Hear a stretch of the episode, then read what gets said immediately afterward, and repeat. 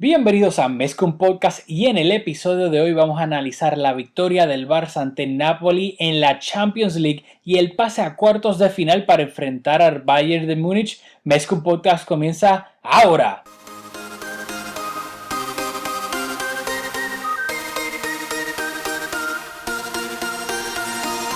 Kevin Roland, contigo empezó todo. Som el millor club del món, diguin el que diguin. Vinga Barça i vinga Catalunya! Apreteu-vos els cinc cinturons, que ens ho passarem bé. Bienvenidos a Mezcum Podcast, espacio dedicado a cubrir toda la actualidad del Fútbol Club Barcelona. Les habla Rafa Aldamuy junto a Julio Borrás. Dímelo, Julio. Saludos Rafa y saludos a todos y a todas las que nos escuchan. Hoy volvimos a grabar como solíamos hacerlo hace mucho tiempo. Hoy no, no va a haber edición, así que yo soy el de los controles. Me perdonan si hay un asunto técnico, si alguno de los dos les está gritando. Si la música se escucha muy alta, todo eso es responsabilidad mía, así que adelantado les pido disculpas. Tú eres el molusco básicamente de, de este Básicamente. Mira si lle- llevamos como dos semanas sin hacer un podcast, inclusive del último partido de la liga. Y como esto es así, nosotros no lo vamos a editar. Yo creo me trabé como tres veces en el intro tratando de decir nombres. O sea, estoy un poquito rusty como, inclusive como el Barça, como vamos a ver. Sí, está- así estás que como Dembélé ahí volviendo, tratando de, de recuperar sensaciones, no se siente tan gran- bien. Uy, cada vez, cada vez que ponen una foto de Dembélé, el club en las redes sociales, te lo juro, como que mi corazón palpita un, un poquito más rápido. Me hace, me hace falta el mosquito, me hacen falta, me hacen falta sus cosas buenas y hasta sus cosas malas. Extraño todo de él.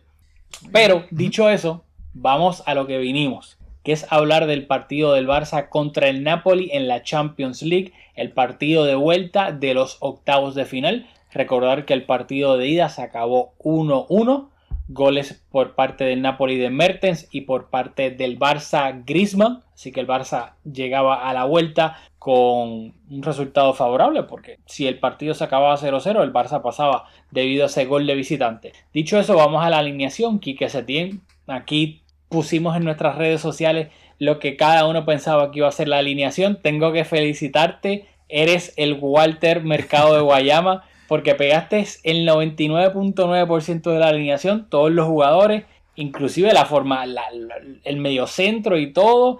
Lo único que no pegaste fue algo que yo creo que era casi imposible de predecir, porque que yo sé, que yo recuerde, Setién nunca lo había hecho y lo vamos a comentar ahora. Dicho eso, el Barça salió, no, bueno, Setién salió con la siguiente formación, Marc André Ter Stegen en la portería, defensa de 4, Jordi Alba de lateral izquierdo, pareja de centrales Clemón Lenglet y Gerard Piqué, lateral derecho Nelson Semedo, medio campo de 3, Iván Rakitic de medio centro, Frenkie de Jong de interior izquierdo, Sergi Roberto de interior derecho, luego de 10 de enganche estaba Antoine Griezmann y por delante de él dos delanteros eran Luis Suárez y Lionel Messi. ¿Qué me tienes que decir de la formación? Bueno, pues agradezco tu, tu- tus halagos, pero realmente yo creo que no, aquí no había mucho, mucho para escoger porque obviamente el mejor amigo de este podcast, Arturo Vidal, eh, no, no estaba, así que creo que conociendo a Setien hubiese sido titular sin duda, si, si, si lo hubiese tenido disponible. Así que con eso en mente y pensando en que la defensa, no vamos a hablar de la defensa porque creo que la, la defensa de, de lujo, Rakitic es, es para mí el jugador, no hay, no hay ningún Busquets, no hay sustituto para Busquets, pero históricamente es el único jugador que para mí se acerca a lo que, a lo que puede hacer Busquets, incluso pensando en que, o sea, en, estos momentos de, su carrera ya no, no puede, no tiene la capacidad ni el recorrido que tenía antes, porque hace unas cuantas temporadas hubiese sido Frenkie de Jong sin duda el medio centro. Pero en esta etapa de la carrera de Rakitic, Frenkie es un jugador con más recorrido, así que nuevamente hacía sentido que Rakitic fuese el jugador con esa posición un poquito más retrasada, dándole la oportunidad a, De Jong de manifestarse y, irse un poco más al frente. Y entonces tú nos vas a hablar de la delantera y lo que hizo Setien que, que no habíamos visto antes. Sí, o sea, habíamos visto antes que jugara con un rombo y que la punta de ese rombo, de ese diamante, era Messi. Y por delante de Messi, Griezmann y Suárez. Pero esta vez fue Grisman el que estaba en la punta del rombo. Y a mí me sorprendió un poco porque lo, pusimos en las redes sociales y yo mi alineación no fue una alineación, o sea, la alineación que yo creía que iba a salir y era Ansu Fati, Grisman en el banquillo, Ansu Fati por la banda izquierda y Ricky Push iba a jugar eh, en vez de Sergi Roberto. Y yo honestamente no era la, la típica, ay, ojalá sea esta alineación, sino que yo honestamente pensaba que podía ser por cómo vimos los últimos partidos de la liga, que parecía que especialmente con Ricky Push, no tanto con Ansu Fati, pero con Ricky Push que ya Setien se había dado cuenta de que Ricky Push en estos momentos era indiscutible en el Barça por todo lo que le aportaba, que ya lo hemos mencionado aquí muchísimas veces. Así que yo desde el fondo de mi corazón no era una alineación que yo estaba, ojalá, sino que yo de verdad pensaba que habían razones válidas para que él pusiera a Ricky Push. También pensaba que iba a poner a Frenkie de medio centro porque aquí hemos discutido mucho al principio de temporada si Frenkie, la posición natural de Frenkie, si es interior, si es medio centro, si es acompañando a alguien en un doble pivote. Y pensaba que para tener un poco más de control en la base del juego iba a poner a, a Frenkie de medio centro. Así que curos, porque tú específicamente cuando te envié mi alineación, tú fuiste tajante y pusiste a Rakitic de medio centro. Y lo de Ansu, yo honestamente creo que y me sigue sorprendiendo tanto, tanto, tanto. Yo creo que Setien está. O sea, Setien se ha básicamente ha morphed en Ernesto Valverde. Porque para mí esto de tener a todo el mundo por el centro es una movida de tratar de que Messi y compañía te resuelvan el partido, estar pegaditos todos juntos por el centro, dejarle al equipo contrario las bandas y estar todo el mundo, todo el mundo por el medio pegado para tratar de minimizar el peligro rival por el medio. Yo creo que Setien se ha convertido en Ernesto Valverde, especialmente le quedan tres partidos y va a tratar de ser lo más conservador posible. Bueno, em, unos cuantos comentarios sobre algunas de las cosas que dijiste ahí. Vamos primero con lo de que tú esperabas ver a, Ricky Push y a, Ansu. A mí Valverde no me había dado indicios en ningún partido de, mucha trascendencia de que... Setien, Setien. Setien no me había dado muchos indicios de que en un partido de máxima exigencia contra un rival de, un nivel grande, en un partido importante, le iba a dar protagonismo a, Ansu y a, Ricky. O sea, al final de la liga, con los que ya estábamos segundos, con la esperanza de que el Madrid tropezar en algún partido, pues no tenía tanta presión, estábamos segundos y todo parecía que, el Madrid no iba a perder, así que en, ese contexto fue que Ricky Push explotó y Ansu pues ya había explotado al principio de la temporada, pero Valverde, eh, Setien, definitivamente estamos fuera de forma. Setien creo que no, no había confiado mucho en él. Y otra cosa es que en un partido de Liga de Campeones, nuevamente aquí la jerarquía siempre iba a imperar porque si recordamos, partido contra el Atlético no jugó Grisman y parecía que el mundo se iba a acabar. Y, yo creo que Setien no quería recibir toda esa ráfaga mediática negativa, así que Grisman iba, iba a jugar siempre, así que por eso creo que, que Ansu no tenía ninguna oportunidad. Pero honestamente, es rapidito con eso de Grisman, yo te lo dije, el caveat que también yo creo que eh, para este partido lo tenía perfecto para poder poner a Ansu Fati es que Griezmann estaba volviendo de una lesión.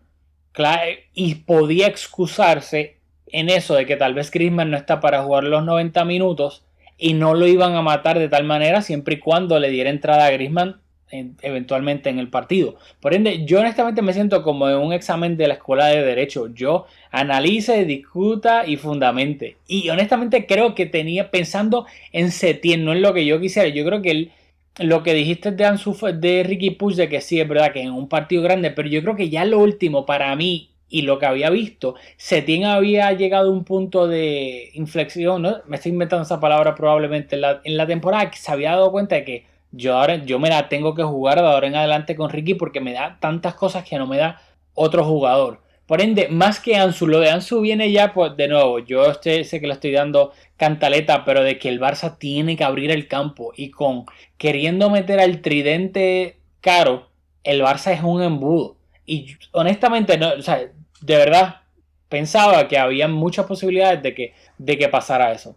no se dio. Bueno, Pero- yo, yo estoy de acuerdo y creo que eh, eh, Ricky es lo que el equipo necesita. Pero nuevamente, pensando en que cuando Ricky más minutos tuvo, ya eh, no teníamos tanta esperanza de ganar la liga. Así que la presión no era la misma que ahora en este partido ante el Napoli, que era exigencia máxima, presión máxima. Y cuando ¿verdad? El, partido es así exigente y la presión y, el trabajo de, de, Quique está en entredicho, pues recurrió a lo, que esperábamos que fuera lo, más conservador posible. Y en cuanto al embudo y al juego de- del Barça por el medio, no, podemos tampoco dejar de, de- de interpretar el hecho de que Sergi Roberto y Semedo doblaron esa banda, porque al tener a Sergi Roberto por ahí de interior derecho, sobre por ejemplo un Ricky Push, pues Semedo tiene la capacidad de, de ser mucho más profundo, de desbordar a Sergi Roberto por dentro y por fuera, que no lo vimos tanto. Pero creo que no podemos interpretar eso como un abandono de las bandas porque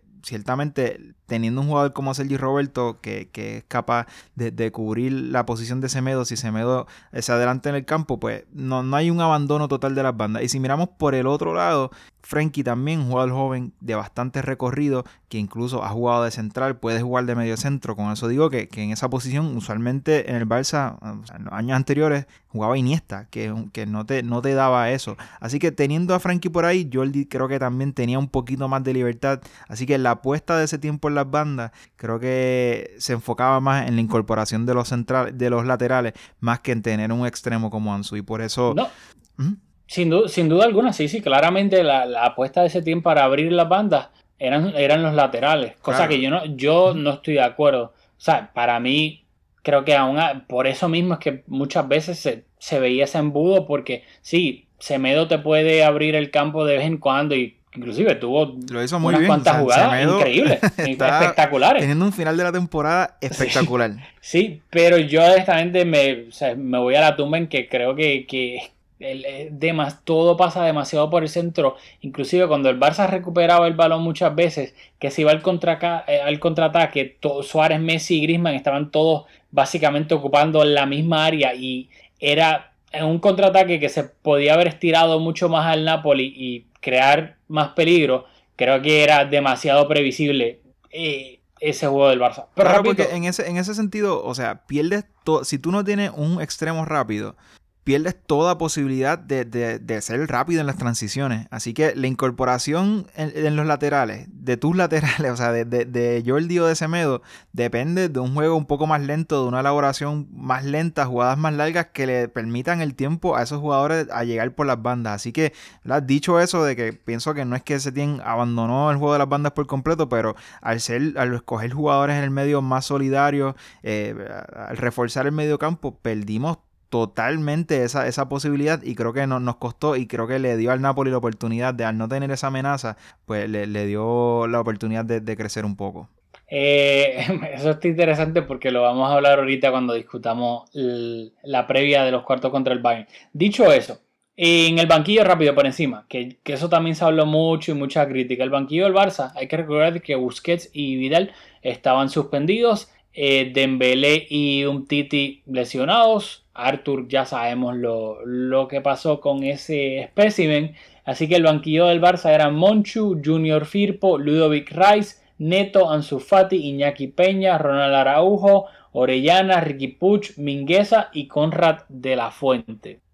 Y yo creo que también aquí se está haciendo un poquito ventajista de que eh, damn if you do, damn if you don't. Leí muchos comentarios criticando el banquillo del Barça, que lo único que había era que eso parecía un kindergarten, etcétera. Aquí, si se tiene todo el banquillo y se deja alguien en la grada o se deja alguien fuera de la convocatoria, estamos criticando que por qué dejaron a fulano fuera de la convocatoria. Recuerdo cuando pasaba con Aleña.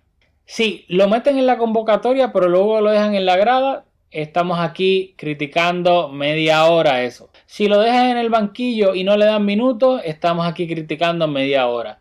Si no lo ponen de titular el que tú quieres, media hora. Así que, y hay que recordar ahora, por el COVID, hay muchísimos más en el banquillo de lo que se permitía antes. Por ende, visualmente es más chocante tuviera ahora un banquillo del Barça y que tú veas a Conrad de la Fuente, a Mingueza, a Orellana, a Iñaki Peña, a Rice.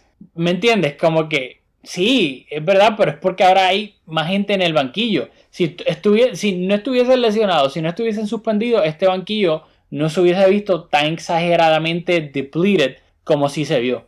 Em, nada, quería sacarme eso de encima. Dicho eso, vamos al partido como tal. Yo tengo aquí dos o tres apuntes. Para mí, las primeras dos las ocasiones más claras, las primeras dos, las tuvo el Napoli. La primera, que yo creo que si el Napoli hubiese marcado de esa jugada, hubiese sido o sea, muchísima mala suerte por parte del Barça y muchísima buena suerte por parte del Napoli. Esa jugada básicamente fue un en el borde del área, un balón rebotó en Semedo, que luego rebotó en Piqué y le terminó cayendo, creo que fue Insigne dentro del área, remató y le dio al travesaño. O sea, fue una jugada de carambola que por suerte le cayó Insigne y contra. Si el Napoli hubiese abierto el marcador con esa jugada, yo te hubiese dicho que contra los dioses del fútbol están a favor de ellos y en contra de nosotros.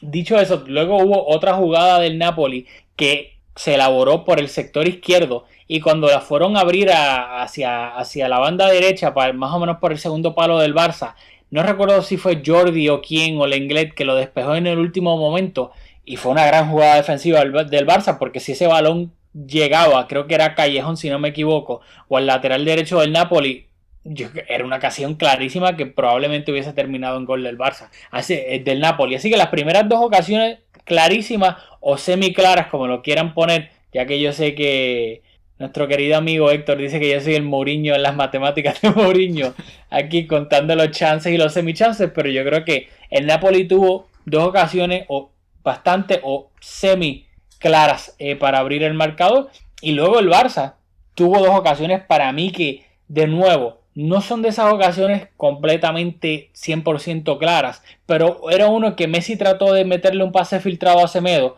y creo que fue Mario Rui que en el último momento le puso la puntita del pie, que si ese balón llega a pasar a Semedo, Semedo se va completamente de cara a gol con opción de rematar o hacer un pase hacia atrás hacia Luis Suárez, que hubiese sido una ocasión clarísima de gol, que no fue clarísima de gol por literalmente la puntita del pie de Mario Ruiz. Y luego una jugada espectacular que el Barça elaboró por el sector izquierdo, que fue un centro de Jordi, que yo no sé si él estaba buscando a Messi.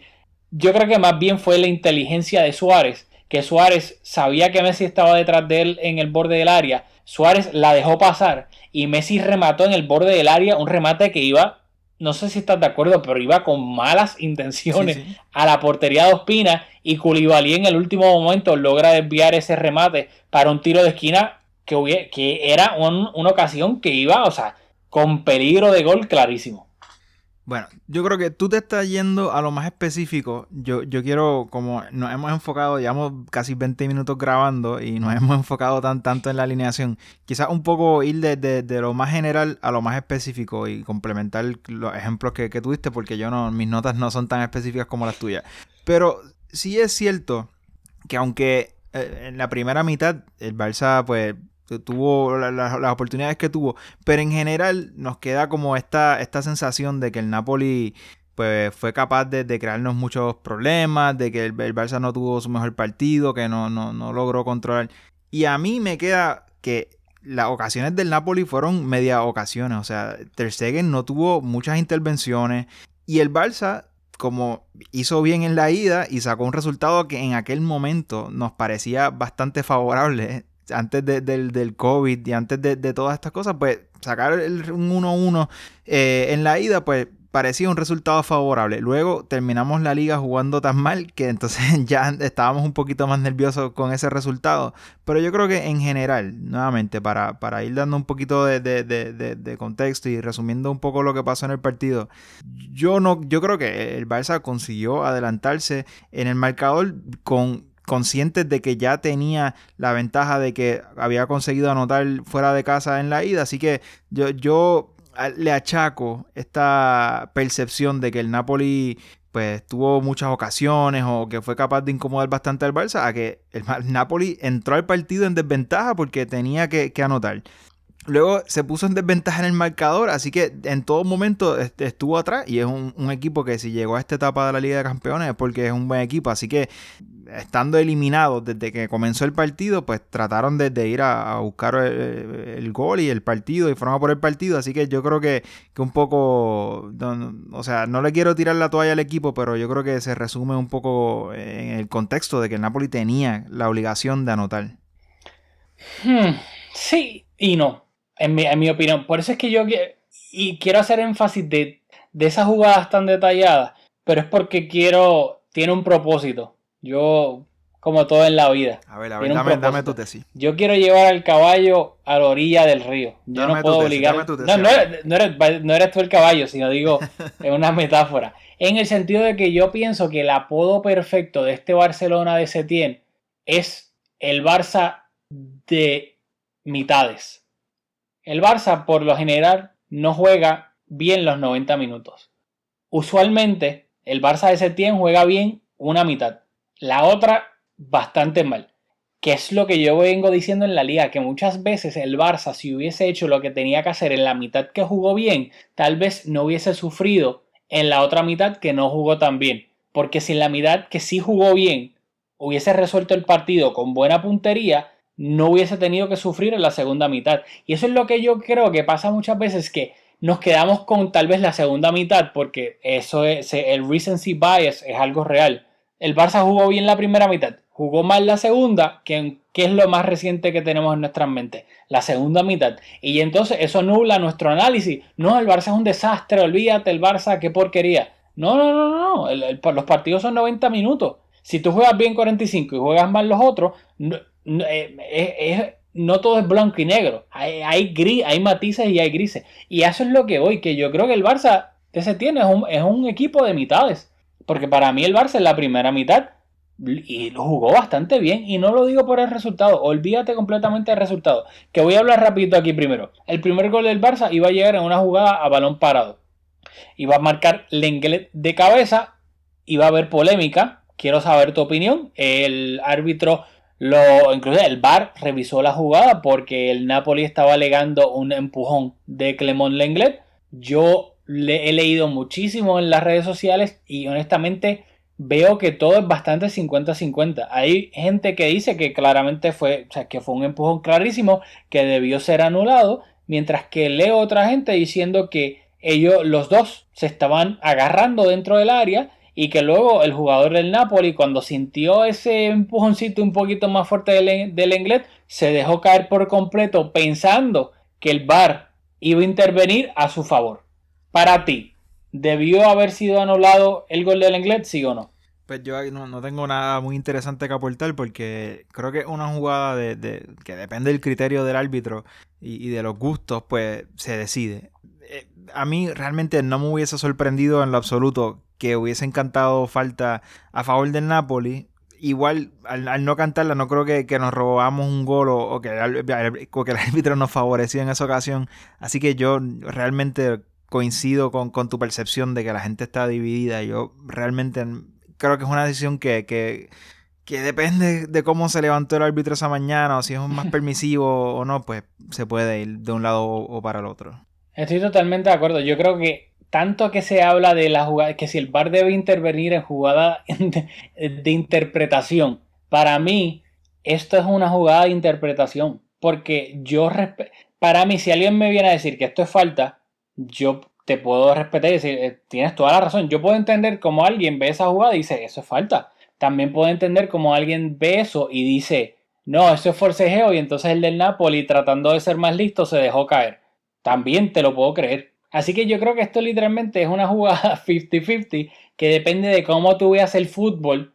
Si eres una persona que eres más de contacto, menos de contacto. Yo, para que tú veas cómo yo soy el rey de la objetividad. Yo siendo el VAR o el árbitro, yo hubiese anulado el gol. Para mí es contacto suficiente para permitir al inglés rematar completamente solo y quitarse el defensa de encima. Pero entiendo que es una jugada de interpretación. Así que no me sorprende cómo hay tanta gente que tiene criterios completamente diferentes de esta jugada. De acuerdo. Dicho eso, el Barcelona ya se había adelantado en el marcador 1-0. Luego iba a venir el segundo gol del Barcelona en lo que iba a ser yo creo que aquí es que no, no hay mucho que añadir. Y, no quiero, me, me, me da pena por Messi, pero es que simplemente fue un auténtico golazo de Messi. Se fue como de cuatro jugadores, luego se la quitan, la recupera de carambola, está dentro del área, se está cayendo, tú piensas que no va a tener ángulo de remate y cuando se está cayendo la pone al segundo palo. O sea, cada vez hay, hay menos adjetivos para describir a Messi. Es literalmente algo absurdo cuando se saca un conejo del sombrero. Sí, nuevamente, o sea, se acaban los adjetivos y las palabras para, para seguir elogiando a Messi porque nos tiene acostumbrados a este tipo de, de- de detalles. Así que a mí lo más que me impresionó fue el efecto que tomó el balón, o sea, la capacidad que tuvo para sin balance pegarle con ese efecto y con tanta colocación, eso realmente es, es impresionante. Bueno, ya de nuevo me da pena porque es que Sí, que no hay mucho más que decir. no hay y- más nada que decir. Messi es, es absurdo en el buen sentido de la palabra, es el mejor del mundo, es probablemente el mejor de la historia y, y ya nos tiene tan acostumbrado a hacer una, unos golazos que los hablamos como se ok, sí, sí. Eso lo llega, este gol lo llega a ser el 99% de- del resto de los jugadores del planeta Tierra y estuviésemos aquí hablando de él so- 30 minutos. Pero como es Messi, es como que, sí, es Messi. Sí, eh, it- It's expected. Eh, dicho eso, pasamos. Luego el Barça por poco se adelanta 3-0 en el marcador. Inclusive, bueno, se adelantó. Luego el Bar vio la jugada y determinó que un, en un, cent- un pase centro de Frenkie de Jong al segundo palo que estaba Messi espectacular. Messi controló de pecho y luego definió frente a Ospina. ¿Qué pasa? Que el Sí, vio... ya no estás dejando espacio de interpretación o haciendo énfasis en que la bajó de pecho. Bueno, en verdad. Bueno, a primera instancia, cuando uno ve la jugada, la baja de pecho, luego define. ¿Qué pasa? El VAR ve- repite la jugada, etcétera, y cuando enseñan la repeti- lo anulan porque hubo aparentemente alegadamente mano de Messi. ¿Qué pasa? En ninguna de las repeticiones que habían enseñado durante, durante el transcurso de la primera mitad, por lo menos yo no había visto en ninguna toma que se viera una mano clara. Y yo inclusive en las redes sociales estaba, en Twitter estaba de que, no sé, yo no, a menos que hayan visto ellos una toma que no hayan mostrado en el partido, yo no veo mano en ningún lado. ¿Qué pasa luego? Yo te envié la jugada y quiero saber tu opinión aquí en récord. De luego, en el entretiempo, enseñaron una toma donde le hicieron zoom a la mano izquierda de Messi y se ve como rosa un poco su antebrazo slash mano izquierda para controlar, controlar el balón. Luego aquí entramos en si eso fue suficiente para anular el gol o no, pero se ve con el zoom que el balón, luego de que le den el pecho, les roza un poco el antebrazo izquierdo o la mano. Lo anularon por eso. Yo Sí, quiero saber qué tú piensas. No, claro. Aquí no voy a ser tan, tan pasivo como, como, como en, en jugadas anteriores. O sea, yo creo que es absurdo que el VAR revise, o sea, que ni siquiera que, que- que llamaran a, a revisar esa jugada. O sea, no, no, es que no hay, el VAR no se diseñó para revisar este tipo de jugada. O sea, es que no es el tipo de jugada que se debe de estar eh, analizando en, cámara lenta. O sea, esto no es un... Si el gol no se anula, no hubiese sido un error del árbitro, porque así de cerca estuvo. Y ese no es el propósito, o sea, esto no es FIFA, esto no es un juego, un videojuego don- donde pues, las cosas son precisas, esto es más arte que ciencia. Y yo creo que no hay manera de que tú ver esa jugada dos, tres veces, incluso en cámara lenta de diferentes ángulos, tú sientas la necesidad de revisarla con la intención de anularlo, porque es que no, o, sea, es bastante evidente que la baja con el pecho. Si le roza el, el brazo un poco, eh, eso no es el propósito del VAR. Yo creo que, que cualquier persona que ve esa repetición, no importa el ángulo, no importa, o sea, tú me mandaste una toma que está magnificada, o sea, cualquier otra toma que no tenga esa magnificación, no, es que no hay manera. O sea, yo estaba incrédulo y todavía creo que quizás lo sientes en mi voz, o sea, es... Y, un partido de, tanta trascendencia, un partido, es que realmente me, me no sé, no, no estoy siendo elocuente porque estoy, eh, no, no, no tiene sentido, no tiene sentido que alguien vea eso y anule ese gol. O sea, no, no, Yo creo que el problema aquí, universal, es el criterio del VAR dependiendo de la liga, dependiendo de la competición. Para mí, y por eso es que a mí me gusta, porque nosotros aquí, es bien, honestamente, en, en cosas polémicas, yo creo que usualmente nosotros no estamos de acuerdo. Para mí, yo estoy de acuerdo completamente que en ninguna de las otras tomas uno veía nada. Y en la toma que está súper mega amplificado, para mí, sí, luego de que la controla con el pecho, la controla un poco con el antebrazo izquierdo y la mano izquierda. Y yo, para mí, el fútbol es un deporte de pulgadas, de centímetros. Por una puntita, por una pulgada, pueden pasar cosas o no pueden pasar cosas. Y yo sí pienso que está bien anulado. Yo creo que el VAR en cosas así debe entrar porque por más tonto que se vea tú con la mano izquierda controlar a un chispitín, puede significar que el balón caiga un poco más a tu lado para poder definir o que si no pones el brazo el balón se va un chispitín más para el otro y eso es justamente lo necesario para que el defensa, quien sea,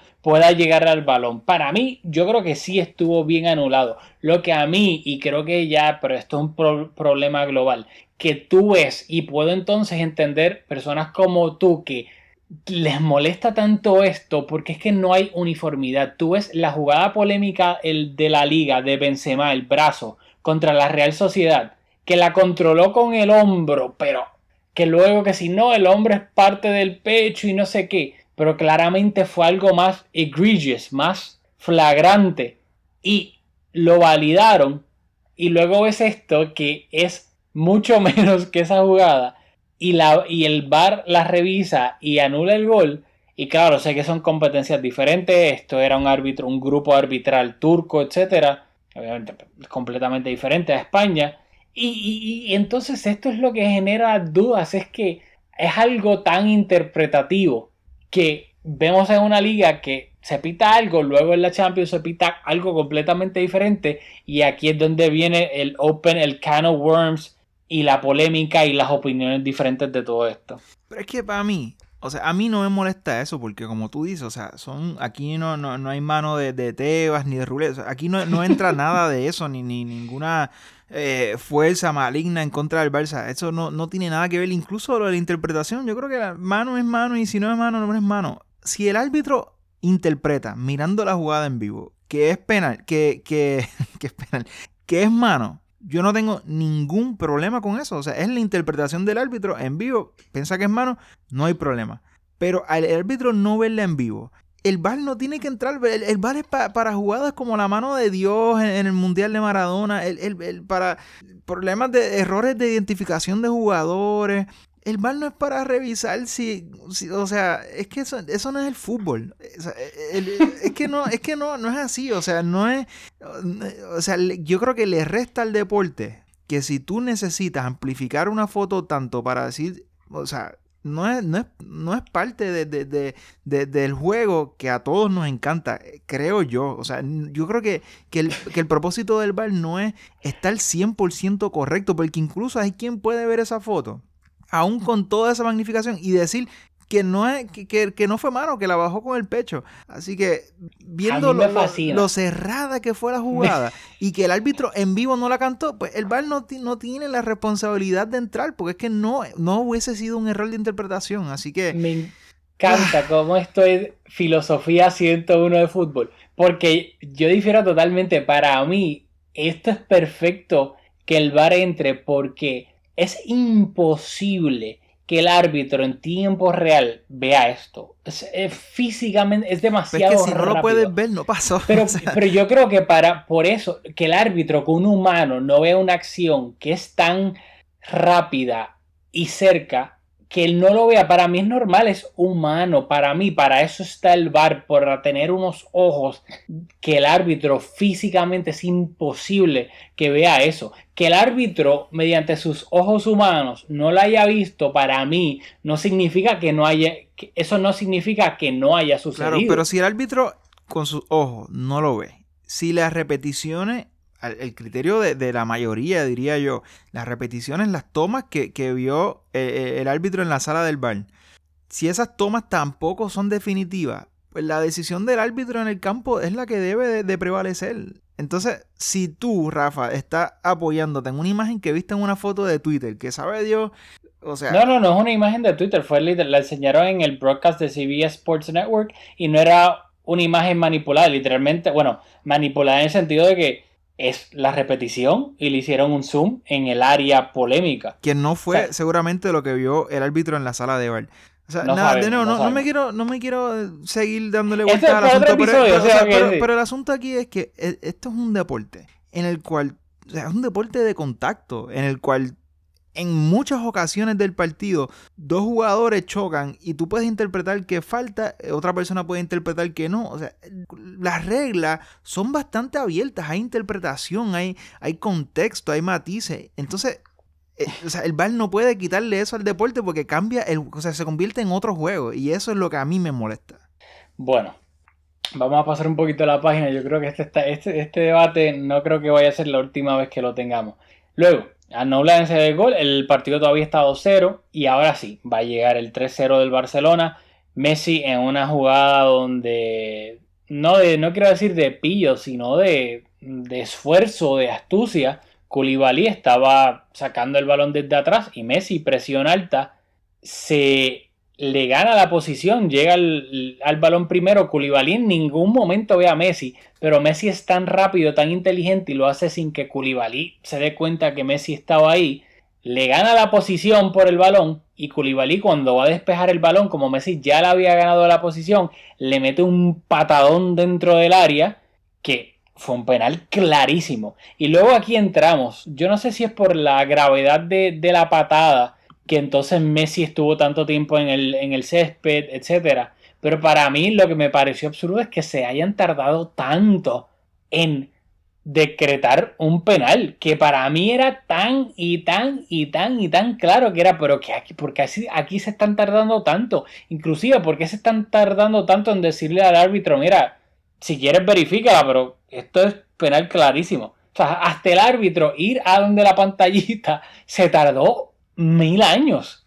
Claro, pero cuando el árbitro principal ve la jugada, pues, pues no se tarda tanto porque fue evidente y aquí yo creo que, que- que realmente no, no hay mucha polémica. Eh, fue, fue claramente, Messi llegó primero al balón, recibió la patada y aquí, a diferencia de esas dos jugadas anteriores, creo que no hay ninguna polémica. Ojo, ojo, pero con la repetición, de nuevo, y aquí es donde yo de nuevo, yo soy Team Bar. En la repetición nos damos cuenta claramente que Messi llegó primero. Claro, pero... es pero eso- mi miedo, Pero, es si que... no es pero- por eso, cuando lo primero, hay hay que recordar que ni, ni lo mencioné, se me olvidó. Messi, Griezmann y Semedo estaban apercibidos. Si veían una tarjeta amarilla en este partido y el Barça avanzaba, se perdían el partido de cuartos de final. Mi primer instinto, como fue una jugada tan rápida y de choque que tú no sabes exactamente bien quién le dio la patada a quién, etcétera. Cuando yo vi a Messi rodando de la manera en que rodó, yo dije, Messi le hizo falta y está tratando de exagerar esto para que no le saquen la amar- amarilla porque sabe que si le sacan una no juega en cuartos de final. Ese fue mi miedo. Yo dije, Messi está haciendo el show de la vida para que no le saquen la amarilla porque yo pensé que él le había cometido la falta a Koulibaly. Luego obviamente gracias a la repetición en super cámara lenta nos dimos cuenta que no. Pero ese fue mi temor tan pronto yo vi a Messi rodando. No fue ni, ay, Messi está bien. Yo dije, Messi está haciendo show porque es que le van a sacar la amarilla. Eh, lo rápido, porque para seguir, creo que tenemos demasiado que seguir discutiendo. El penal, Messi, bondadoso, se lo cede a Luis Suárez, que termina marcando eh, desde el punto penal. El Barça en estos momentos está 3-0 arriba, 4-1 en el global. O sea, el Barça tiene la eliminatoria super, duper, duper, duper encarrilada.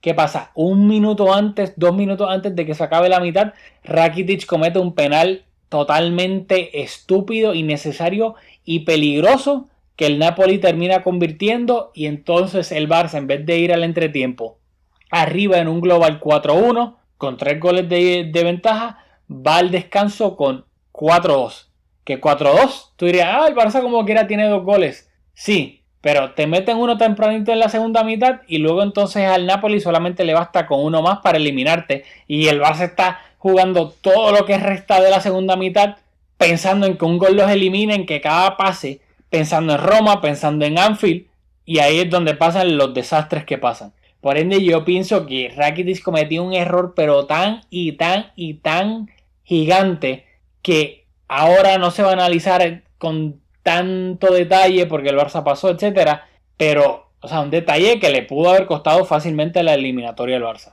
Sí, de acuerdo. Y, y también, o sea, eh, todo este esta narrativa que se ha hecho, que contrasta bastante con el Madrid, que cuando consigue el resultado, pues sea como sea, se habla de la jerarquía, de la experiencia en Liga de Campeones, de la pegada, de, de, tantas cosas, de, que ficticias, o sea, son imaginarias. En, en cambio, el Balsa, pues que no es el equipo de Guardiola, que, es la, métrica que, utilizamos, que el equipo de Guardiola en situaciones similares se defendía con el balón. Decía, si tú, si yo no te doy el balón, pues no vas a tener la posibilidad de anotar y pues así me voy a defender.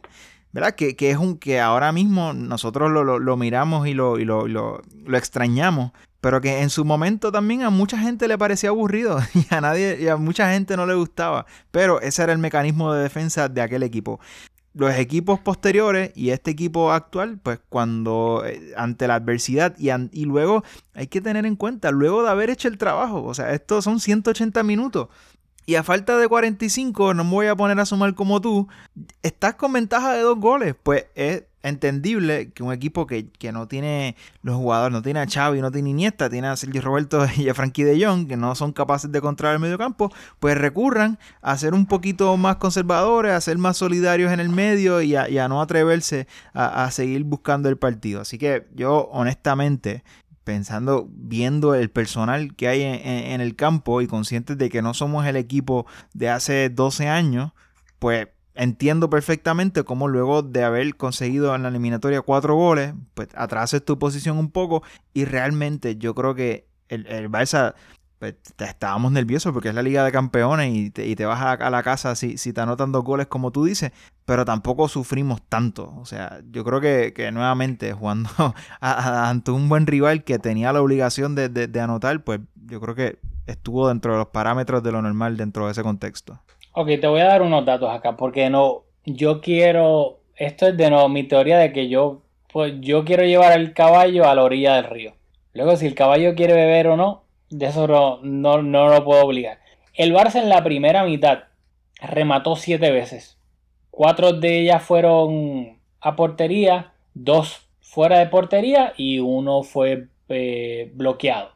El Napoli en la primera mitad remató cinco veces, uno fue a portería, tres fuera y otro fue bloqueado. Eso es en la primera mitad. Yo creo que ambos equipos remataron, etcétera. El Barça normal. La segunda mitad, y aquí es donde yo voy, donde yo estoy de acuerdo contigo hasta cierto punto. El Barça en la segunda mitad remató una vez y fue fuera de portería. El Napoli remató 14 veces. Tres de ellas fueron a portería, perdón, 14 veces. Dos de ellas fueron a portería, dos fueron fuera de la portería y 10 remates fueron bloqueados por la defensa del Barcelona. Aquí voy. Yo estoy de acuerdo con la teoría tuya de que en ningún momento en la segunda mitad Ter Stegen como tal tuvo que hacer un mega paradón ni nada y el hecho de que 10 de los 14 remates del Napoli en la segunda mitad hayan sido bloqueados pues, probablemente por la defensa, bastante probable, no tengo tan detallado quién exactamente quién bloqueó el remate del Barça, pues te dice que la defensa hizo su trabajo, porque el, trabajo de la defensa es tratar de evitar que le rematen, que le lleguen disparos a Ter Stegen. Y creo que cumplieron con eso bastante bien. Dicho eso, a mí lo que me preocupa no es que el Napoli en ningún momento como tal haya puesto al Barça en las cuerdas en el sentido de que Ay, Dios mío, cuatro veces al palo. Ter tuvo que hacer cinco paradas milagrosas. Pero me preocupa ver que un Barça en la segunda mitad se vea tan... Su y yo puedo entender, el Napoli, by the way, el Napoli es el equipo en la Serie A que más posesión tuvo durante toda la temporada. O sea que hay que tener eso en cuenta. No estamos jugando aquí contra un equipo que lo que hacía era encerrarse. El Napoli tiene la capacidad técnica y táctica de ganar la posesión a cualquiera. O sea, es un equipo que tiende a jugar a eso por lo general. A veces renuncia a eso a propósito, pero si le da la gana es un equipo que le puede ganar la posición a quien sea. Pero lo que me preocupó fue ver un Barça tan... Ok, tenemos ventaja de dos goles, nos metemos atrás, calma, todos tranquilos, vamos a aguantar, aguantar, aguantar. Y el problema con que el Barça aguante y aguante y aguante, en mi opinión, con estos jugadores, es que yo te puedo comprar eso si el Barça luego tiene la capacidad de salir al contraataque y hacerle pagar a ese equipo que esté atacando tan exageradamente, tratando de obviamente remontar. Pero el Barça debido a los jugadores que tenía, que Setien puso y que luego no hizo cambios, etcétera, el Barça simplemente estaba aguantando. En ningún momento el Barça estaba aguantando golpes y en ningún momento el Barça estaba dando, tratando de tirar un barrecampo, un puño. El Barça simplemente estaba aguantando y aguantó bien, la defensa aguantó de lo más perfecto. Mi preocupación es que tú hacer esto contra un equipo de mejor calidad ofensiva que el Napoli, pasa luego lo que pasa en partidos como el del Liverpool. Y esa es mi preocupación, que viendo lo que vi en la segunda mitad, yo pienso que si el Barça está jugando contra un equipo mejor que el Napoli, en la segunda mitad hay un chance de que le puedan remontar. Y esa es mi preocupación, porque si el Barça hubiese tenido a Dembélé, que lo hablamos tú y yo por WhatsApp, inclusive a Ansu Fati, que obviamente no es tan rápido como Dembélé, pero como quiere rapidísimo. Si hubiese tenido algún jugador de los tres de adelante con esa capacidad de tú darle un balón al espacio y que él mismo se pueda ir al contraataque para marcar o que se pueda ir y luego llegue un compañero y él se la pueda dejar para marcar un gol básicamente a puerta vacía, pues yo esa estrategia tal vez la entendería, pero es que el Barça con Messi, Grisman y Suárez arriba, Grisman siendo el más rápido de los tres, pero tampoco es que es un velocista como Ansu Fati o como Dembélé, el Barça simplemente estaba aguantando el, Napoli no tenía ningún miedo de que el Barça lo fuese a agarrar en la contra, a menos que se me milagrosamente o Jordi, que Jordi yo creo que inclusive fue el único que más o menos tuvo una ahí en la segunda mitad. Pero no había nadie porque Luis Suárez, Messi no... Es lo que Messi en espacios cortos sí te puede dar un burst de velocidad, pero Messi no es el Messi de 19 años, no te va a hacer un contragolpe desde su propio campo. Luis Suárez, de nuevo, eres what tiene 33 años y ya el minuto 60 estaba con la lengua por fuera y físicamente su cuerpo ya no le da para interceptar balones, salir al contraataque, ¿sabes? Es la realidad. Y Griezmann es un jugador rápido, pero tampoco es un velocista. Y me preocupó ver que Setien está bien, no es que tú tienes 8 o 9 cambios en el banquillo, pero tú tienes a Ricky Push en el banquillo, tienes a Ansu Fati en el banquillo. Su primer cambio fue en el minuto 84 y fue Monchu. Puso a Monchu. Su segundo cambio fue Firpo. O sea, a mí me preocupa eso bastante de cara a, ojalá, eliminando al Bayern y ojalá eliminando un Manchester City en una semifinal, que eso te da para pasar contra el Napoli. Pero contra el Bayern o contra el City, yo creo que jugando, haciendo las segundas mitades, esa segunda mitad, contra el Bayern y contra el City, te puedes pegar un susto e inclusive te pueden eliminar. Y de la misma manera que yo creo que el Barça es un Barça de mitades, para mí el Barça la primera mitad, excelente, hizo, todo lo que hizo y de la manera que jugó. Pero la segunda mitad del Barça a mí me preocupa muchísimo. Bueno, yo creo que, o sea, comenzando por lo que tú en esa exposición bastante larga dijiste muchas cosas, pero comenzaste haciendo referencia a los tiros. Yo creo que hubiese sido raro que el Barça, en ese contexto, a una mitad de terminar la eliminatoria con ventaja de dos goles, hubiese hecho más tiros al arco. Eso, para mí, eso hubiese sido raro. o sea, lo otro, esa falta de control y esa falta de iniciativa y esa falta de deseo de ser el equipo que, tuviese la posesión y el control del, balón y, del partido como tal, también pasa por los jugadores que estaban en el campo, porque es que nuevamente cuando uno piensa en el Barça y, en esta forma de jugar y de ver el fútbol, pues tú tienes que tener los jugadores para conseguir esa idea. Eso es, porque a todo el mundo le encantaría jugar con el Barça, pero es que tener los jugadores, entonces, cuando vemos, o sea, Rakitic no es Busquets a mí, para mí, si, si tú no vas a usar un doble pivote, si tú vas a sustituir a Busquets hombre a hombre, Rakitic es la mejor opción, pero se aleja de Busquets, que es un genio, un jugador irrepetible, o sea, una cosa, una, barbaridad de jugador. Rakitic no es Busquets. Frenkie, en ese rol de Iniesta o un rol híbrido entre Xavi y Iniesta, porque no es similar a ninguno de esos dos jugadores, pues, ah, yo vi mucha gente alabando el partido de Frankie. Para mí, lo de Frankie, poquito. En este partido, yo creo que, que bien poquito lo de Frankie. O te van a atacar. Bien, bien poquito. Y Sergi Roberto, bien poquito también.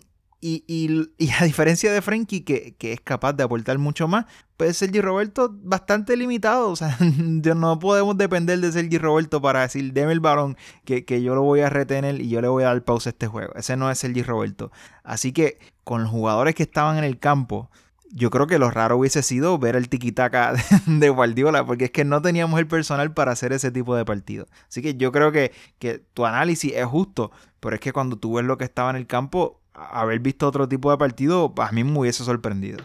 Claro, pero entonces ahí es donde voy Setien tenía dos cambios que podían ayudar de diferentes maneras a eso. Sí, pero. Ricky Push, entrar a Ricky Push no es que hubiese cambiado por completo la dinámica del partido. Claramente el Napoli iba a seguir atacando presión arriba porque tenía que buscar dos goles, lo entiendo.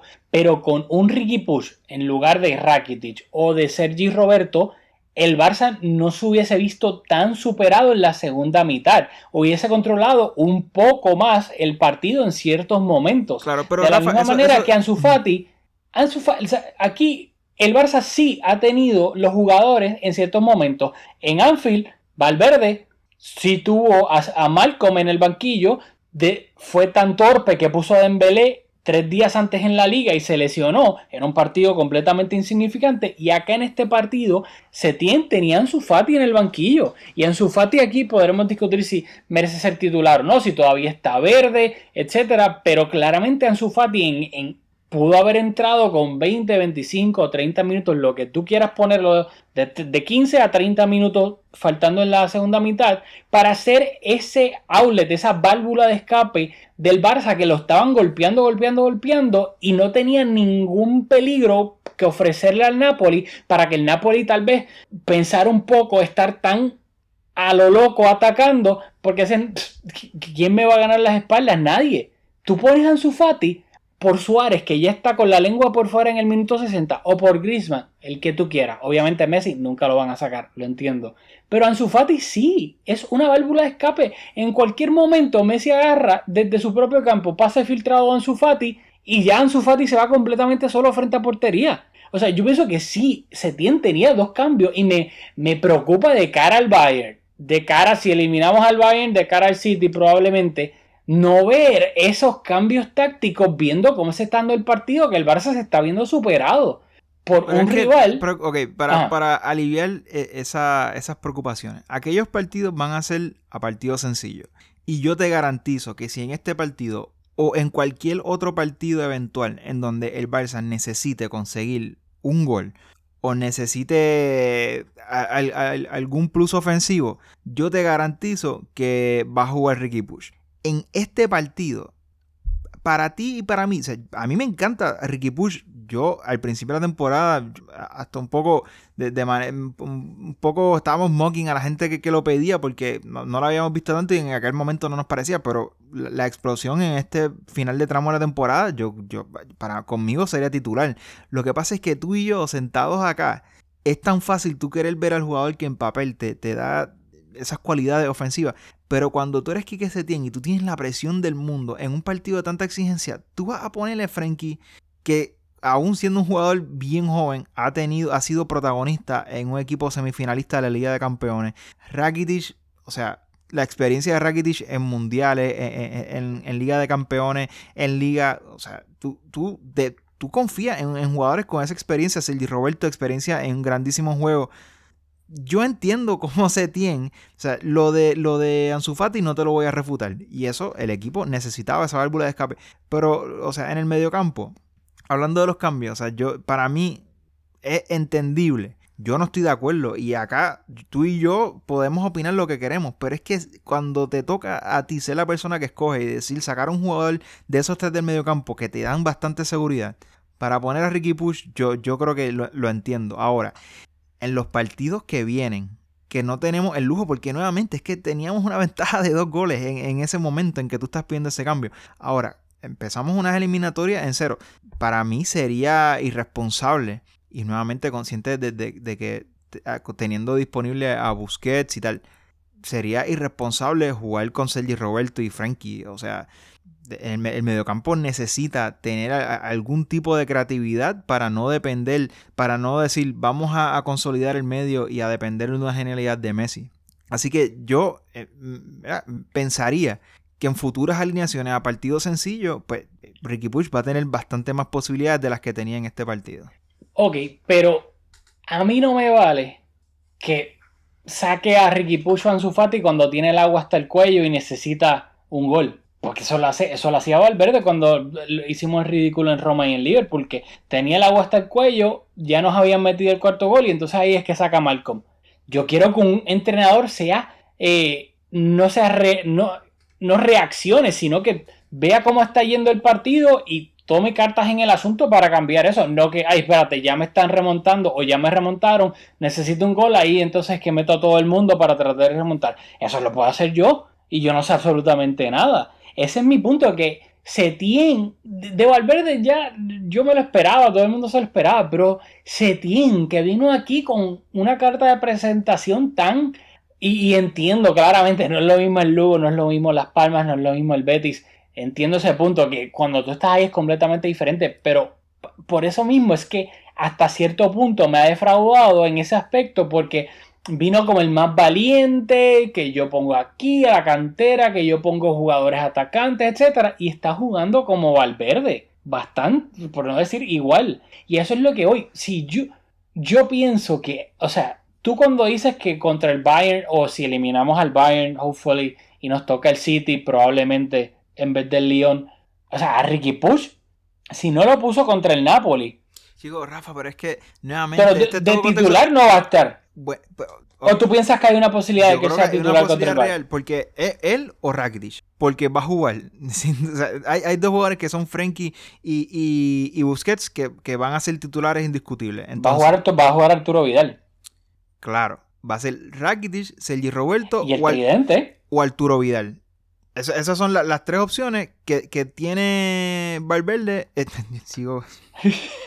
¿Ves? Es el full disclosure son las 12 y cuarto desde la madrugada. Eh, pero, ok, son esos tres jugadores, de un perfil similar. Oh, Ricky, Ricky Push. A mí no me sorprendería que en esos partidos, en ese partido, vamos partido a partido como Simeone, Ricky Push tenga posibilidad de ser titular. voy a usar eso, esa, gracias, gracias. Antes de, darte más para que discutas eso rápido, lo voy a usar de Bridge rápido para terminar, porque es que quiero exactamente eso ahora. El Barça eliminó al Napoli, Global 4-2 eh, y ahora pasamos a los cuartos de final, donde nos vamos a enfrentar al Bayern de Múnich, que eliminó al, al Chelsea con un global como de 7-1, si no me equivoco, este próximo viernes en el estadio de Luz del, del, Benfica. Es que el Benfica es el que juega ahí, si no me equivoco, en, en, los cuartos de final de la Champions, que es a partido único. Ahora vamos a hacer rapidito aquí una mini, una mini previa, etcétera. El Barça ya recupera a Busquets, ya recupera a Arturo Vidal. Si obviamente si de aquí al viernes no se lesiona más nadie, va a tener a casi todo el mundo disponible. Veremos si Dembélé entra en la convocatoria, tal vez, no sabemos. Esa sería la única novedad. Dicho eso, a hoy estamos a... Ay, Dios mío, se me apaga la computadora. Estamos a domingo, bueno, ya, ya es la madrugada, así que estamos lunes. ¿Qué 11? Mójate, yo me voy a mojar. ¿Qué 11 tú crees que Setien va a sacar contra el Bayern? la defensa no va a cambiar. No, exactamente. Y en el medio va a jugar Frankie, que yo creo que puede dar mucho más de lo que dio. yo, yo creo que contra el Napoli, nuevamente, no, no, no, destacó mucho, pero yo creo que hay, que hay, que hay mucho espacio para, para crecer y yo confío pues plenamente. esperas un montón. Eh, lo digo, quiero ser aquí abogado del diablo rápido. Pues a mí me, resulta interesante porque por muchísima gente Mm. vio, le gustó el partido de Frenkie y lo, estaban alabando. Por ende, tú, espera, y eso rápido, lo quiero. Lo que me resulta interesante es que entonces tu para para Frenkie es altísima, altísima. Claro, o sea, Frenkie va a ser el futuro mediocentro del equipo por años y años y jugando en esta posición que es ajena para él, yo creo que tiene las cualidades físicas y técnicas para ser un jugador bien diferente. O sea, para mí, Frankie y Sergi Roberto en este partido fueron intercambiables y, son, o sea, y las cualidades de Frankie y las de Sergi Roberto son bien diferentes. Frankie es un jugador muy superior y, yo no vi que fuera capaz de, de, de, de, ser esa válvula de escape, de, ofrecerse consistentemente y darle salida al balón con, con, inteligencia. O sea, recibió el balón bien y lo distribuyó eh, ¿verdad? bien, pero no, no fue una exhibición de fútbol como él tiene la, la, capacidad de, de, dar. Pero dicho eso, yo confío plenamente porque sé que es un gran jugador y que puede dar mucho más. Y si yo fuera técnico, conmigo jugaría todos los partidos, pero exigiéndole mucho más. Busquets, siendo el mejor medio centro que yo he visto en mi vida, va a jugar. Y entonces, o sea, y que, creo que también el tridente por jerarquía y, por rendimiento también, porque Ansu es un muy buen jugador, conmigo no es titular, teniendo a Suárez, Griezmann y Messi. Aquí la diferencia va a ser que no vamos a entrar a este partido con ninguna ventaja. Los, dos equipos entran desde cero y no hay vuelta. Así que para mí sería, o sea, jugar con Sergi Roberto de, de, interior irresponsable incluso. Motivo de destitución aunque pasemos de, de fase. Con Rakitic en esta etapa de su carrera, a mí, yo, yo le he dicho en repetidas ocasiones que Rakitic es probablemente mi jugador favorito por, en el global, aunque ya no tiene el rendimiento que lo tenía cuando, realmente era mi jugador favorito. Sería apostar a, amarrarte a su experiencia. Sería, yo creo que, nuevamente, casi, casi motivo de, destitución, aunque le ganemos al Bayern. Aquí la, incógnita es si va a jugar Ricky Push, que yo creo que debería de ser el titular, o si va a jugar Vidal apostando Setien a que con ese recorrido y, con, y con esa presión que te da, que, sea capaz de, conseguirte un, golito porque de, su creatividad y, de, su calidad como interior no va a ser. Así que, puede pasar cualquier cosa. Yo creo que, que, que Vidal tiene muchas posibilidades de ser titular, pero a mí me gustaría ver y creo que genuinamente, aunque Setien nos ha dado muchas indicaciones de que confíe tanto en Ricky en partidos importantes, porque ojo, cuando estaba jugando en liga ya básicamente habíamos perdido la liga. Yo creo que, debería ser Ricky el, titular. Wow, wow, wow. Si tú llegas a pegar esta, aquí vamos a cambiar el nombre porque va a ser mes que julio. Porque yo pienso. contra el Napoli realmente yo creo que era bastante, bastante claro, pero. Pero yo, yo creo honestamente que.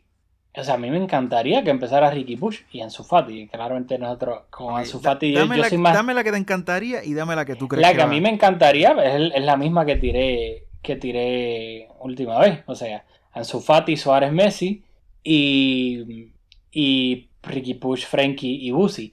Pero yo lo que creo que yo creo que no hay manera no hay chance en el planeta Tierra Galáctico Mundial Global Terráqueo que Arturo Vidal no sea el que acompañe a Frenkie y a Busi en ese mediocampo. Viendo lo que vimos de ese tío, o sea, sería la, para mí sería que Ricky Push empiece por encima de Arturo Vidal. Sería la sorpresa del siglo. Del siglo. Porque para mí creo que no hay manera en el planeta Tierra que Arturo Vidal no sea el titular de Setien. Visto lo visto, visto lo que le da Arturo Vidal al equipo, lo que sabemos que obviamente Messi Suárez no, él tiene que correr por básicamente ellos dos, etcétera, teniendo en cuenta que el Bayern es un equipo de velocistas y Arturo Vidal probablemente va a tener que estar de izquierda a derecha ayudando en coberturas defensivas a todo el mundo. O sea, el Bayern, el, el 11 del Bayern contra el Chelsea. Aquí yo no veo al Bayern todas las semanas en la Bundesliga ni nada. Vi el partido, la primera mitad, ni siquiera el partido completo contra el Chelsea. Y el Bayern salió con un 4-2-3-1, defensa de 4, Boateng y Alaba de pareja de centrales. Veremos si llega Boateng porque salió lesionado. Si no, jugaría Zula, que es un central alto y lentísimo. Laterales, Kimmich por la derecha, Alfonso Davis por la izquierda, que Alfonso Davis es probablemente uno de los jugadores más rápidos del mundo, si no el más rápido. Doble pivote con, con, con Tiago y con... Dios mío, se me olvidó el nombre del alemán. Este se inclusive, mira para allá. creo que no va a estar disponible para este partido. Si vio la amarilla, pues ellos también tienen a Tolizo. No sé si va a jugar Tolizo. Whatever, el punto es que ese mediocampo claramente no asusta al Barcelona. Luego por las bandas extremos tenían a Perisic y a Serge Gnabry delantero centro a, Lewandowski y de media punta, entre comillas, porque sabemos que Thomas Müller no tiene posición, es un jugador que te aparece por la derecha, por la izquierda, abajo, arriba. Thomas Müller con el balón es un burro. O sea, no es un jugador que te va a controlar el mediocampo ni nada, pero es un jugador que peligrosísimo, tiene una capacidad de remate espectacular, que claramente es un jugador bien peligroso. Pero el Bayern le puede hacer muchísimo peligro al Barça con la velocidad que tiene. Perisic es rápido, Nabri es rápido, este Alfonso Davis es una auténtica bala, Kimmich es rápido, eh, Lewandowski es un jugador todavía relativamente rápido. O sea, que yo creo que lo que vamos a ver del Barça va a ser a un Setien aquí que Valverde. Con el Barça jugando con el tridente en un embudo por el centro, con Vidal ayudando a todo el mundo donde pueda y regalando las bandas. Veremos que yo creo que el Bayern sí tiene para aprovechar las bandas. Que eso es algo que tendremos que ver cómo ayuda Arturo Vidal, por ejemplo, cuando suba Perisic y cuando suba Alfonso Davis, ese 2 contra 1 contra Semedo puede ser mortal. Y yo creo que ahí es que veremos a Arturo Vidal un momento en la derecha, otro momento izquierda. Arturo Vidal lo vamos a ver como un pollo sin cabeza por todos lados tratando de ayudar. Y yo creo que eso es la manera donde el mediocampo del Bayern, yo no creo que tenga para doblegar al mediocampo del Barcelona y más teniendo en cuenta que Messi puede bajar al mediocampo, Griezmann puede bajar al mediocampo y podemos tener un mediocampo de Busquets, Frenkie, Messi y Griezmann en algún momento dado. Por ende, yo puedo ver un partido, veremos si sea o no, donde el Barça pueda tener la posesión del partido y que el Bayern esté esperando para matar al Barça al contraataque con la velocidad que tiene. Yo creo que eso sería algo que a mí, no me sorprendería que ese fuese el plan, el, el ¿cómo se dice? El, estoy tratando de buscar la, palabra, la temática del partido. Y creo que el Bayern tiene armas suficientes para agarrar al Barça a la contra y hacerle lo que el Napoli no le hizo. Yo pensaría que, que, el Barça le puede jugar al Bayern de tú a tú. He visto mucho en las redes sociales a personas que parece que vieron que, que, esta tuvo buena reacción y lo, y, siguieron repitiendo como suele ser en, Twitter, el echo chamber de Twitter, de que, de que si hubiese sido el, Bayern en, lugar del Napoli nos meten 10, yo creo que usando como referencia personas que quizás utilizaron el global de ante el Chelsea como referencia, no han visto mucho al Chelsea porque el Chelsea y el Barça no tienen nada que ver. A, aquellos que hemos visto al Chelsea jugando esta temporada, que a mí me encantaba verlo jugando, que era un equipo bien interesante, pero el Chelsea y el Barça no, no tienen nada que ver. Yo creo que, que, el Barça es capaz de jugarle de tú a tú y salir con, con, salir con Arturo Vidal, amigo de este podcast, a, quien le tenemos mucho afecto.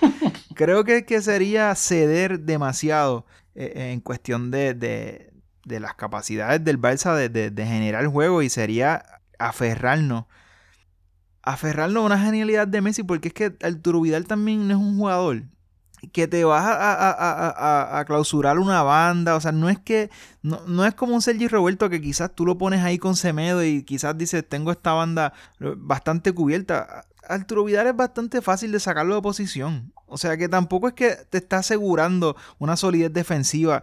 O sea, yo, eh, es, sería, no sé, a, mí creo que tiene muchas posibilidades de ser titular, pero creo que para este partido lo que, lo que manda, si nosotros vamos a ser fieles a nuestra idea, es que, es que eh, la titularidad sea de Ricky Puig junto a, a, a Frankie y a, y a Busquets. Pero a ti, y ya esto para ir resumiendo y terminando el episodio, ¿se tienta dado algún indicio de que en unos cuartos de final de Champions League contra el Bayern de Múnich vaya a poner a Ricky Puch por encima de Arturo Vidal. Algún indicio de, para mí, sería, me encantaría, pero yo pienso que no hay manera, o sea, y tajantemente, que ojalá me equivoque y tú tengas la razón y le cambiemos el nombre a este podcast y literalmente le ponemos tu nombre y ya. Pero para mí, es, más imposible viendo lo que vimos, a mí me encantaría que jueguen su Fati, pero yo creo que hay negativo 300% chance de que jueguen su Fati. Porque es que si hemos visto que se tiene eso es exactamente lo que ha hecho. Adaptar la fórmula verde Tratar de tener a todo el mundo juntito por el medio y rezar a que frotar la lámpara de Messi y con una genialidad de Messi y luego compactos y tratar de no conceder. A mí nada, no me hace nada, ni un, o sea, nada de lo que yo he visto de Setien me hace pensar que haya un chispitito de posibilidad de que Ricky Puch empiece por encima de Arturo Vidal. por eso me encanta y me sorprende. Para responderte, no, no he visto ningún indicio y, por eso es que acertamos cuando, cuando hicimos la alineación anterior, pero, pero sí, creo que, que cuando prepare el partido se va a dar cuenta de que es lo que el equipo necesita y creo que también debería, si juega con, con, con Ricky Push, también debería de abandonar esto de que yo creo que a, tú, a ti te ha gustado esto de, posicionar a, a, Grisman en el medio del campo, ya sea detrás de los dos, de los dos puntas o como punta con, Messi detrás o con Ricky detrás. Es, el, es lo menos malo. Lo menos malo conscientes de que el juego por las bandas del Bayern es, bastante peligroso, yo devolvería a Griezmann a la banda a, hacer cobertura y con Ricky tirando un poquito más para el medio. Creo que, nuevamente, creo que es nuestro mejor once y... No sé, creo que, es la, manera en que podemos hacer el mejor fútbol posible si queremos colectivamente tratar de, de conseguir poner el, o sea, eh, poner en aprietos a la defensa del Bayern y no depender absolutamente de, Messi. Creo que, creo que eh, eso es lo que, lo que pide este partido.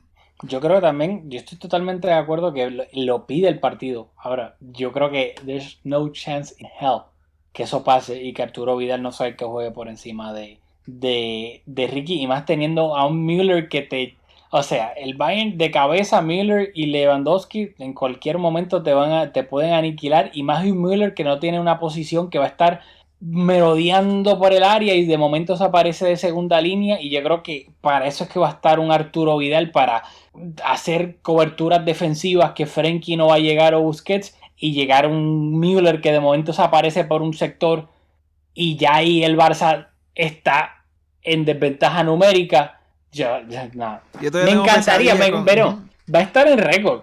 Y lo vamos a, o sea, yo lo voy a poner en las redes, etcétera. Si tú llegas a pegar que Ricky Pucho poner encima de Arturo Vidal, o sea, medalla y, estatua para ti. Quiero que lo sepas. Porque para mí me parece imposible que juegue Ricky Push por encima de, Arturo Vidal. Sí, ya es un buen punto. Y físicamente, igual que Artur, tiene, tiene muchas limitaciones. Pero, nuevamente, yo creo que si, si queremos si queremos hacer el mejor fútbol posible y jugar lo más fiel a nuestra idea y darnos, creo que las mejores posibilidades de ganar, tenemos que, aferrarnos a nuestro ADN y, hacer el mejor fútbol posible y tener un poquito de creatividad en el medio. Y, eso implica que, la única persona que puede hacer ese rol es Ricky, consciente de, sus limitaciones físicas. Y hablando de Müller, el Bayern de que a mí todavía me dan pesadillas de todos los balones que Müller desde su posición recuperaba o ponía en aprietos a Busquets o incluso hasta los interiores porque tiene una capacidad increíble de, interpretar los movimientos de, los mediocampistas para ponerlos en aprieto y dificultarles la salida y de robarles el balón y no, obviamente no, no, con su velocidad y, la presión así tipo Arturo Vidal, pero es un jugador que posicionalmente es súper inteligente y, y te, realmente va a poner a Busquets en aprieto. Totalmente de acuerdo. O sea, a mí, em, sí, podemos hablar de la, rapidez que tienen por las bandas, los laterales, los extremos, Lewandowski, que obviamente ahora mismo es probablemente que el, mejor delantero centro del mundo. Para mí es el mejor. Pero lo de Müller, o sea, Müller es el unsung hero de ellos y, y, lo, y la mitad que vi del Bayern me recordó mucho al, al Bayern de Henkes, porque era bastante parecido como estaban jugando el 4-2-3-1 laterales que atacaban, extremos abiertos, obviamente allá tenían a Robin y a Ribery, acá Nabri a Perisic, o sea, y Müller haciendo exactamente el mismo rol, los laterales llegando, ese pase que metía el Bayern de Hinkes tenía ese pase perfecto, que era un pase al espacio, pero no era en la banda ni en el mismo medio, era como en la línea donde se acaba, donde se acaba el, Dios mío, la, línea donde se acaba el área era como entre medio de al, entre, el, entre el lateral opuesto y el central opuesto. Y era siempre llegaban de segunda línea y luego tiraban el centro por el centro atrasado para que entonces llegara o Tiago o, o el mediocentro que lo estaba eh, eh Javi Martínez quizás No, no, Javier Martínez estaba en el banquillo, pero o el mismo Müller que llegaba a segunda línea, tienen esa misma estrategia de que te, te, duermen por las bandas, luego te tiran el pase filtrado en esa misma área para que el jugador que sea que llega, un, como hacía Matuidi con el PSG, que llegaba por esa misma área que, que, nadie lo cubría, porque obviamente Iniesta nunca lo iba a cubrir o Xavi, llegaba hasta la línea de fondo y tiraba un centro de la muerte. Y ahí, pues obviamente agarraba la defensa descolocada y yo le tengo, tengo un pánico porque en ese sentido, porque vi ese mismo estilo de juego del, del Bayern de Henkes. Pero... yo solamente quiero decirle a nuestra audiencia que he visto algunos en, en, Twitter un poco nerviosos. O sea, el Bayern es un gran equipo. Colectivamente, un equipo que, que, que, que tiene las ideas bastante claras, son bastante solidarios y que sin duda, o sea, tienen la posibilidad y la capacidad de ganarnos. Eso yo, yo no, no, no Goretzka, Goretzka, se me había olvidado el nombre de Goretzka, era el que estaba acompañando a Thiago en medio de doble pivote. Pues yo no, no estoy ajeno a, la, realidad y al buen momento eh, por el que pasa e, el, Bayern. Pero el Bayern no, no, es el Liverpool, o sea, no es. Yo no creo que es un equipo que nos debería de, meter el miedo. Como, como tengo la sensación que, que algunos tienen. Así que nada, creo que tenemos muchas posibilidades. Nuevamente, si se tienen. Eh, si, si, se, si se cree en el equipo y, y, y, nuevamente y, no sale con, con, con, O sea, si sale con, con la valentía que amerita el momento teniendo la plantilla que tiene el Barça y teniendo los grandes jugadores que tiene el Barça, que con esos delanteros que tenemos, si tenemos la capacidad de alimentarlos, vamos a ser capaces de anotar. Con el buen momento que pasa el inglés, la experiencia de Piqué, que, que estos últimos partidos no está jugando tan bien, pero que es un gran jugador, se medo por el buen momento que pasa. O sea, tenemos un equipazo. Yo realmente creo que, que tenemos bastantes posibilidades de pasar. Bueno, que conste, yo sí creo que el Bayern tiene la velocidad que tiene el Liverpool creo que tienen una velocidad. Sí, pero no, no, no creo que tengan el dinamismo que, que tienen. No, no, no, no, no, no, para nada. Creo que no tienen e, ese. E, no, no, el dinamismo de Salah ni de, ni de Mané por las bandas, los movimientos. creo que, que, que, Firmino.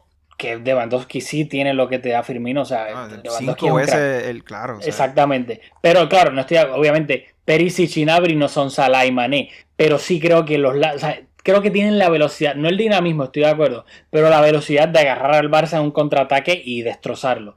Pero... y las transiciones del, Liverpool, o sea, eh, eh, Henderson y, esos mediocampistas que, que no son los más técnicos, pero tienen tan interiorizado la, idea del club. Y, sí, saben exactamente a dónde meter el pase, a dónde correr, etcétera. Y el recorrido que tienen y la capacidad que tienen de incomodarte y luego lo eficiente que son las transiciones. O sea, yo, Antes de despedirnos, en el Bayern está Philip Coutinho. No voy a decir nada porque yo no quiero ser pájaro de mal agüero. Pero nada, solamente quiero decir que está Coutinho. Ya. Eh, nada, yo, yo nuevamente quiero despedirme eh, invitándolo a, que crean, a que, a que lo miren con, un pecho frío, que miren nuestra plantilla, que nuestro entrenador no, no, inspira mucha confianza, pero yo creo que tiene dentro de él la capacidad de, de, de, de, salir con algo que nos ponga en posición de ganar. Y nada, vamos, vamos a ver qué pasa la próxima vez que hablemos. Bueno, así más, así que nada, nos vemos el próximo fin de semana después del Bayern Barça aquí en Mezcum Podcast.